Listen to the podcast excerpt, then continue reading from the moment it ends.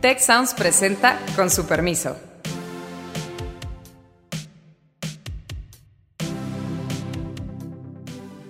Con su permiso. La semana pasada, en la Cámara de Diputados, se instauró una comisión con un nombre ambicioso, Comisión para la Transición Fiscal.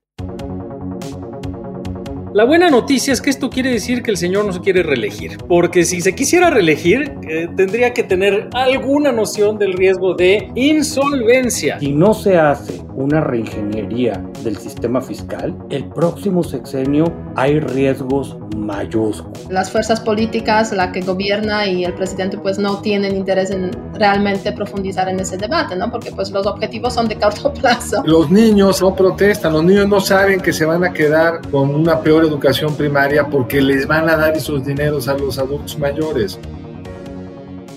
El pasado domingo, el presidente sorprendió en un meeting hablando de cómo la pensión para adultos mayores no contributiva, el programa de adultos mayores, la edad se iba a cambiar de 68 a 65 años, se iba a tener un aumento importante tratando que para el 2024 se llegara a 6 mil pesos bimestrales. Son tiempos de discutir finanzas públicas. Probablemente de aquí a las elecciones va a resultar un tema recurrente y dependiendo los resultados de esta, puede haber, puede haber, a final de cuentas, muchas discusiones antes del siguiente paquete fiscal. Con su permiso, me acompañan Beata Boina, Alejandro Poiré, Carlos Elizondo. Compañeros, ¿cómo la ven? Pues la verdad es el reto de todo gobierno de izquierda o de todo gobierno en general. Prometes mucho y luego cómo vas a cumplir. Me gustaría empezar con los segundos, si, si les parece. Y tengo una simple pregunta, Héctor. ¿Tú crees que ese anuncio que hizo el presidente de aumentar de forma bastante importante las pensiones, que tiene un costo que al final del camino es como de dos puntos del PIB, si tengo correcto los números, lo consultó con su secretario de Hacienda, es parte de una estrategia, digamos, integrada de cómo se va a gastar y cómo se va a cobrar, o habrá sido nada más una ocurrencia de campaña? Es una gran pregunta, eh, eh, pero antes de que responda Héctor, eh, Carlos, sí, lo que hay que tener es el contexto de que esta misma administración ya había cambiado esa edad. Es decir, ya nos había dicho que no eran 65, sino 68, y ahora dice, no, no, siempre sí 65. Y el impacto es monumental, ¿eh? O sea, a mí sí me gustaría tener eh, eh, ese dato del impacto que va a tener y, la lógica política y pues la estrategia de planeación de lo que viene en el corto plazo, ¿no? Eh, los retos de financiamiento que viene con el gobierno de manera inmediata y pues el replanteamiento de dónde va a salir el dinero. No está muy claro, porque además el presidente volvió a decir que va a haber reforma fiscal sin aumentar impuestos. Pues ¿de dónde? Sí, a mí la verdad es que escuchando el tema de las pensiones y los cambios en la edad eh, a partir de la cual pues eh, los adultos mayores van a recibir su pensión, pues me sorprende la ligereza del debate la ligereza del debate porque la comparo obviamente con cómo se debate sobre los temas de las pensiones y la edad de jubilación en Europa. Cada año es una batalla, podríamos decir. Aquí la verdad es que no importa. No importa porque el presidente dijo y ya, pues a partir precisamente de junio, si no me equivoco, se iba a implementar pues esa, esa reforma, ¿no? O sea, que tiene implicaciones. O sea, yo creo que ni se hicieron análisis de impacto, digamos, desde el punto de vista o dentro del gobierno. Esos análisis pues obviamente surgen después de esa noticia que, que se recibió hace pocos días. Pero sí, me sorprende esa ligereza del debate y la ligereza con la cual se trata el tema de las finanzas públicas y las implicaciones que pueden tener ese tipo de decisiones precisamente en las finanzas públicas. O sea, es crucial y, va a tener seguramente pues una vida muy eh, o muy corta o va a tener una vida pues muy difícil esa decisión porque pues desde el punto de vista de las finanzas públicas pues es incompatible sobre todo si no va a haber una subida de, de impuestos o si no va a haber una ampliación de la, digamos, del grupo de personas que pues pagan esos impuestos. Sí, fue, fue una noticia muy sorprendente. No es obvio si esta es una no, no, hubo un debate como tal, Beata. Y, y, creo que también muy ligado a lo que nos dice Carlos. No sabemos si esto se consultó con, con, con, su equipo financiero, si esta fue una decisión unilateral del presidente.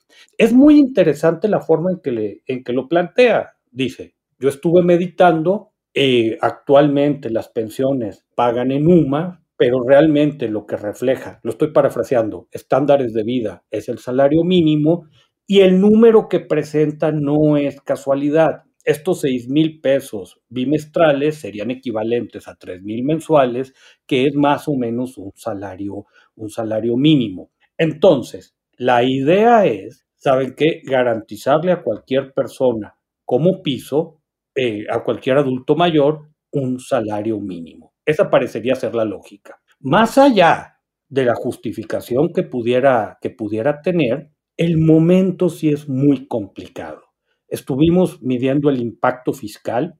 Si ya de por sí tenemos en el sistema de reparto un problema enorme, con esto se estaría pasando del 2021, donde se espera gastar 4.9, 5% del PIB, entre el crecimiento del sistema de reparto y ahora la no contributiva, estaríamos llegando en el 2024 a 6.5% del PIB. Es un aumento, es un aumento enorme. Oye, Héctor, ¿por qué no nos pones en perspectiva cuánto recauda de ISR el gobierno? Para que nos demos cuenta que significa que todo lo que recaudamos en ISR y más se tendría que ir para el pasado, para las pensiones. Mira, eh, es muy, es muy, hace mucho sentido lo que dices. Para poner esto en contexto, toda la recaudación por IVA anda rondando por ahí del 4%, del 4% del PIB. Si tú pones todos los JEPs, todos los JEPs, incluyendo los de combustibles, nos acercaríamos más o menos a este 6.5. Por ISR, entre personas físicas y personas morales, se recauda como un 7.4 más o menos. Entonces, eh, de repente vienen muchos cuestionamientos. Habría quien dice, ¿sabes qué? Este es un sistema fiscal que pues básicamente se va a dedicar a pagar pensiones con una serie de impactos intergeneracionales muy, muy fuertes. Eh, no hay dinero para primera infancia, no hay dinero para educación, no hay dinero para el sistema de salud. Y como Beata nos hacía un guiño por ahí, pensiones es muy complicado. Una vez... Además, Héctor, va a generar una presión en las otras pensiones, porque esto se ve en un contexto donde los sindicatos que están siendo sus pensiones del ISTO del IMSS medidas en UMA, están diciendo, mídemelas en salarios mínimos. Pongamos el contexto, durante años el salario mínimo no subía mucho, sobre todo para que no tuviera este tipo de impactos, porque las pensiones están calculadas en veces salarios mínimos. Y entonces decidieron generar esta unidad de medida para todas esas cosas e ir subiendo el salario mínimo. El salario mínimo subió y ahora los sindicatos andan diciendo, pues yo quiero que suba en la misma proporción mi pensión. El como lo dice el presidente, como lo dice el presidente, van a Como lo dice nuestro señor presidente. Y esas pensiones, las de aquellos que no contribuyeron nada, ya subieron. Oye, yo sí contribuí. ¿Cuánto? No sabemos, pero yo sí contribuí. Súbemela también. Entonces yo no veo cómo va a poder frenar esa otra. Y esos son, por algunos datos que vi por ahí, Héctor, otros dos o puntos del PIB de aquí al 24. A ver, depende mucho, depende mucho cómo que se terminara negociando. Pero yo creo que ahí puede haber una bomba, Carlos, ciertamente. Y hay que entender que esto es algo que no se nos arregla en 20 años. Ahí la tragedia.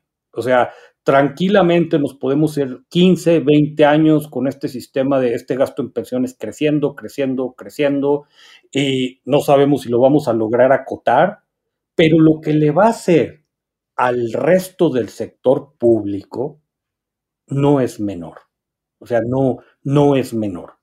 Y, y, pues la verdad, sí es una discusión que se tiene que tener. En ese sentido, el ejercicio que viene en la Cámara de Diputados me parece que es muy valioso. Sí, pero el ejercicio este de la Cámara de Diputados, pues la verdad es que la gran pregunta es si realmente pues va a llevar a este, algunos ajustes, cuestionamientos o un debate real sobre el tema, ¿no? Porque como digo, esa ligereza del debate sobre temas súper serios es más que preocupante y a mi modo de ver, la pregunta crucial en ese sentido es cuántos millones de votos van a ser, ¿no? Porque entre 65, 68 años, digamos, cuando hablamos de, esa edad de, los pensionados, de los jubilados, pues la verdad es que son unos cuantos millones de votos que pueden eh, contar para ese ejercicio electoral que vamos a tener en, junio. Cuando preguntas en las encuestas, ¿qué es lo que más le gusta al observador? Lo que más le gusta al votante es los programas sociales. Y lo que menos les gusta, eso es en menos proporción, pero también importa, es los que perdieron algo en el cambio de la política social del presidente. Y un grupo muy importante es el que tú dices, porque antes recibían los de 65, una pensión más chiquita, pero recibían el presidente la subió a 68, dejaron de recibir y están muy molestos. Es un regalo dirigido a ellos. Sí, es un, digamos, una política obviamente de corto plazo, pero que corto plazo para captar a ese grupo, pero que va a tener consecuencias de mediano y largo plazo muy graves, ¿no? O sea, en ese sentido, pues nos sorprende que los políticos, en ese contexto el presidente, pues eh, está con sus eh, propuestas tan generosas, pero que tienen un objetivo muy claro, ganar las elecciones. Y en ese sentido, Héctor, a mí siempre me sorprende tu este, generosidad en las evaluaciones de las propuestas del presidente, esperando que van a llevar, se puede decir, a un fin eh, mejor. Pero la verdad es que sí, eso es, o sea, es una propuesta política, desafortunadamente, que va a costar mucho, eh, también desafortunadamente, y además que va a contribuir a mantener también la informalidad en gran medida, ¿no? Porque claro, ¿quién paga, digamos, para que los que eh, reciban la pensión universal, pues ¿quién paga para esas pensiones? Pues los que están en la formalidad y esos son los más perseguidos, podríamos decir entre comillas, por el sistema, es lo más doloroso. Yo pienso que el doctor Villarreal fue todo menos generoso en esta ocasión, nos advirtió eh, que, que, y quiero, fue lapidario, ¿eh? dentro de su normal elegancia y parsimonia, que hay que reconocerle, es la verdad, eh, fue lapidario y nos y quiero regresar a esa frase, querido Héctor, vamos a tener un Estado dedicado a recaudar para pagar pensiones. Vamos a tener un Estado, todos nuestros impuestos van a ir ahí. Y enumeraste de una forma casual pero profunda todo lo que no vamos a dejar de hacer como resultado de eso. La inversión en capital humano que necesitamos y en infraestructura para salud, para educación, toda una serie de tareas urgentes en un país lleno de rezagos y que va a ser mucha, toda esa inversión que se necesita para acelerar el crecimiento económico. O sea, sí es, eh, sí es brutal a lo que nos enfrentamos. Y la gran pregunta, sí quiero eh, regresar al tema de la comisión, que es un poco la pregunta que hacía Beata, es, pues, ¿con qué margen de maniobra esta comisión se imagina su labor, dado que pues, la premisa es que no pueden subir impuestos? Digo, quizá no es la de la comisión, pero sí la del presidente. Y dado que las demandas de gasto están creciendo de una manera tan rápida eh, en el ámbito de pensiones, ¿no? En fin, está muy complicado, ¿no? Hay cinco mesas que se van a instalar en la comisión. La primera se llama, es, es una reforma integral al sistema de pensiones, con la sorpresa ahora de lo que dijo el presidente. Segunda mesa, requerimientos de gasto en lo que resta del sexenio. Tercera mesa, Convención Nacional Hacendaria. Cuarta mesa, que es la creación de este Instituto de Estudios de la Hacienda Pública en la Cámara de Diputados y la quinta mesa es una reforma tributaria. Son cinco mesas que a fin de cuentas están muy interconectadas. Yo creo, y, se van a empezar a generar documentos, y creo que es un buen ejercicio de participación, porque las fuerzas políticas todas en Cámara mandaron a liderazgos importantes. Eh, la preside Ramírez Cuellar de Morena, pero está presente una eh, Fabiola Loya de Movimiento Ciudadano, Laura Rojas va por el PAN, muy importante va Galindo por el PRI, etcétera. Entonces, creo que sí hay la intención de ir a una discusión. ¿Se puede descarrilar esto? Sin duda, pero también pudiera resultar en la reforma más importante del sexenio, al menos desde el punto de vista económico. Ah, eso está. Pero ya estás, ya estás siendo optimista porque justo lo que hace muy difícil esta comisión es que el presidente ya tomó una decisión de gasto. Y como decía Beata, estas decisiones son fáciles para arriba, o sea, de gasto, vamos de 68 a 65, nadie no para protesta. Abajo, tienes toda la razón. Porque los niños, Alejandro, no protestan, los niños no saben que se van a quedar con una peor educación primaria porque les van a dar esos dineros a los adultos mayores. Y esa es la perversidad de que un presidente en la soledad de su despacho decida un día en la tarde aumentar las pensiones como si fuera su bolsa. Y una decisión de ese tipo tendría que haberse tomado en el marco de un comité, un consejo, una comisión como la que tú mencionas. En ese sentido, o sea, la gran pregunta es también esas, esas comisiones que estás mencionando, o sea, qué tanto, tanta capacidad de decisión van a tener, ¿no? O sea, emiten, pueden emitir recomendaciones, pero, o sea, hasta qué punto eso puede impactar en ese contexto tan difícil en pues las eh, decisiones finales sobre los, los gastos del presupuesto. Por supuesto, y, y, la verdad es que podemos llegar a unas injusticias terribles que no se están ventilando. Tú de un año a otro le metes 100, 150 mil millones de pesos más al sistema de pensiones y, y las carencias en otra parte de la ecuación son brutales. Nos faltan 10 mil millones de pesos para algo que nos debería de deprimir y dar vergüenza como país. El número de escuelas en que no tienen un lavamanos. Necesitas 10 mil millones de pesos. Así es. Y yo, en fin, creo que sí vale la pena reflexionar un poco sobre la lógica política de corto plazo que es muy perversa. O sea, hay una parte que tiene que ver con esta absoluta concentración del poder del presidente de la República, de que tiene la mayoría en, eh, la Cámara de Diputados, eh, mayoría calificada, que tiene la mayoría también en el Senado, etcétera. Y uno diría, bueno, pues viendo las encuestas, hasta recientemente, lo más probable es que repita esa mayoría en la Cámara de Diputados. Entonces, ¿por qué una decisión potencialmente tan costosa ante eh, el escenario actual? Y desde luego pueden pasar muchas cosas en las campañas y en el ámbito local, particularmente en el norte, puede que le pese mucho eh, la aprobación de la ley de la industria eléctrica y algunas candidaturas estatales. Creo que va a tener más éxito la oposición de lo que nos esperamos, pero en el ámbito nacional, en su Cámara de Diputados, no pareciera verse o vislumbrarse aún una tendencia que le fuera a quitar a Morena la mayoría y a sus aliados la mayoría absoluta. Mi percepción es que esto es para redoblar la apuesta y para que a pesar de los candados que está queriendo poner el INE para que no se sobrerepresenten las bancadas con las maniobras de alianzas posteriores, etcétera, lograr una vez más lo que tiene hoy, básicamente, que es pues una mayoría calificada muy cómoda, en, cómoda, digamos, en la Cámara de Diputados y que pone todo el peso de las reformas constitucionales en un puñado de senadoras y senadores que están completamente acosados en el ámbito opositor, algunos por su pasado, otros por su nulo futuro y en general pues porque ya realmente es el único dique de em, una reforma constitucional más profunda. No me lo explico de otra forma eh, política y electoralmente, porque tampoco pareciera que en la Cámara de Diputados están sufriendo mucho, dados los datos disponibles en el ámbito público. Yo creo que es la única hipótesis razonable. Hay una que circula por ahí que no me parece creíble, que es que ellos tienen otros datos y ven que están perdiendo y como están perdiendo, querrían con esto poder ganar. Pero la verdad, los datos públicos son tan apabullantes, el desprestigio del PAN y el PRD, del PRI tan alto, que no lo, yo lo veo exactamente como tú quieren, al costo que sea, asegurarse que los siguientes tres años pueden hacer lo que quieran. Ahora, la implicación paradójica de esto es que a él todavía le va a tocar administrar tres años de restricción presupuestal.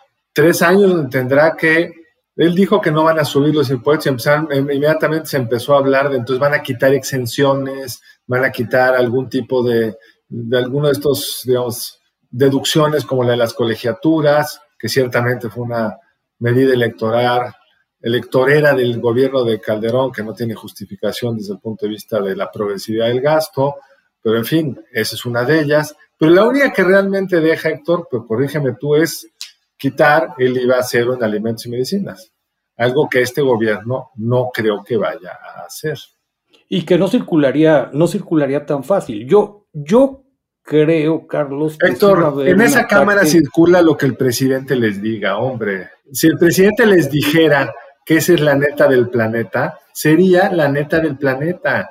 Morena votó a favor de la militarización de la seguridad pública. Morena no ha protestado porque el ejército vaya a quedarse con las presuntas utilidades del tren Maya. Ahí sí está siendo optimista. Que habrá que verlas.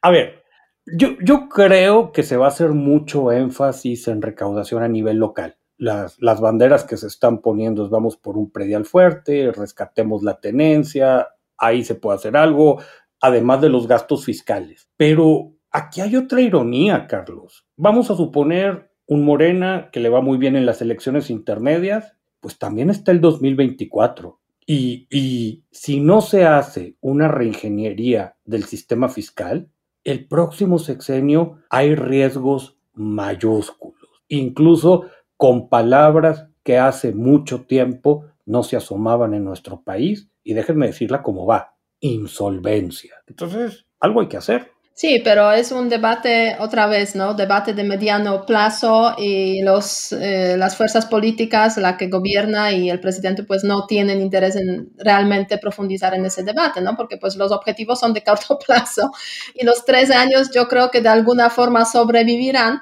porque incluso, digamos, teniendo esos compromisos de pensiones a partir de los 65 años, pensión universal, eh, pues se podrá, este, de alguna forma, como digo, sobrevivir, pero sí de mediano y largo plazo, pues no hay esa posibilidad, ¿no? Porque el crecimiento demográfico, digamos, mejor dicho, la, el envejecimiento de la población, que es el tema Viene muy acelerado es muy acelerado y eso se ha detectado claramente también en ese último censo de, de, INEGI. La media edad son 29 años y además la base, digamos, está, de la pirámide poblacional se está estrechando y está creciendo precisamente pasándose a este grupo de adultos mayores poco a poco. Absolutamente cierto, Beata, pero esta es la lógica típica de después de mí el diluvio. Ahora, pero ese es, eh, eh, ahí es donde está mi base para el optimismo relativo porque luego, luego se quejan cuando ando yo pesimista en la parte política. La buena noticia es que esto quiere decir que el señor no se quiere reelegir, porque si se quisiera reelegir, eh, tendría que tener en alguna medida alguna noción del riesgo de, y repito, lo dijo el doctor Villarreal con su parsimonia y elegancia, insolvencia. Eh, en fin, eh, lo pongo. Pero eso, eso presupone, Alejandro, que hacen esos análisis y que se sentaron. Alguien se lo ha de haber dicho, ¿no? Eso me encantaría saber, porque yo creo que en un estilo de gobierno como el de él, nadie se atreve a decirle nada. Sí, porque la idea de dar pensiones a personas, digamos, a partir de 65, pues es una buena idea, pero no tiene sustento, digamos, eh, en las finanzas. Eso es un hecho, ¿no? Y... No, y es un, eh, a, mediano plazo es un problemón para la productividad. O sea, ya no digamos en términos del costo de pensiones, hay otro ámbito de esta discusión una realidad que, es que, pues, dado los, eh, eh, en fin, la expectativa de vida de un porcentaje importante de la población en México, particularmente las que están eh, económicamente activas y en el ámbito laboral durante un plazo largo, pues no es dejar de trabajar a los 65 años, es decir, hay una productividad real importante. Después de los 65 años, el propio gabinete del presidente y él mismo, pues son ejemplos de ello, ¿no? Sí, totalmente. Ya han pasado, digamos, a esa fase donde pues siguen activos, ¿no? Pero, pero sí es cierto, o sea, es un tema muy, muy grave y, y, en ese sentido yo creo que los ejemplos europeos son muy claros también, precisamente de que este debate debería ser un debate crucial y no lo es, porque es una decisión política, básicamente. Tal cual. Yo, yo, creo, que, yo creo que este es un tema que, que nos da para mucho tiempo se nos, se nos, está, se nos está acabando el tiempo, compañeros, y todo. Y, bueno, no podemos, no podemos dejar de, estar pendientes de lo que ocurra en, en, los siguientes, en los siguientes días. Yo no sé, Alejandro, Beata, Carlos, si quisieran hacer un comentario final. Pues yo creo que seguiremos pendientes de ese tema porque es un tema recurrente, a pesar de que se tomó ya la decisión precisamente de dar pensiones a los adultos mayores a partir de 65 años, las consecuencias pues estarán ahí eh, visibles, eh, yo diría cada año cuando se haga el presupuesto. Yo quiero decir que predigo que la promesa del presidente de que no se subirán impuestos en la reforma fiscal no se cumplirá, algo vendrá. Correcto, pues bueno, muchas gracias por habernos acompañado probablemente vamos a tener que de manera recurrente estar vigilando estos temas. Creo que su importancia es mayúscula. Con su permiso, nos vemos la próxima. Si quieres conocer más sobre el comercio y los negocios, te invitamos a escuchar Territorio Negocios, el podcast en el que hablamos sobre las nuevas tendencias de innovación, emprendimiento, finanzas y liderazgo en México y en el mundo. Escúchalo en Spotify, Apple Podcast y Google Podcast. Muchas gracias al equipo del Tecnológico de Monterrey y de Tech Sounds. Productor ejecutivo de Tech Sounds, Miguel Mejía. Productora de Con su permiso, Alejandra Molina y postproducción, Max Pérez. Les invitamos a escuchar el siguiente episodio de Con su permiso y el resto de programas de Tech Sounds en los canales de su preferencia.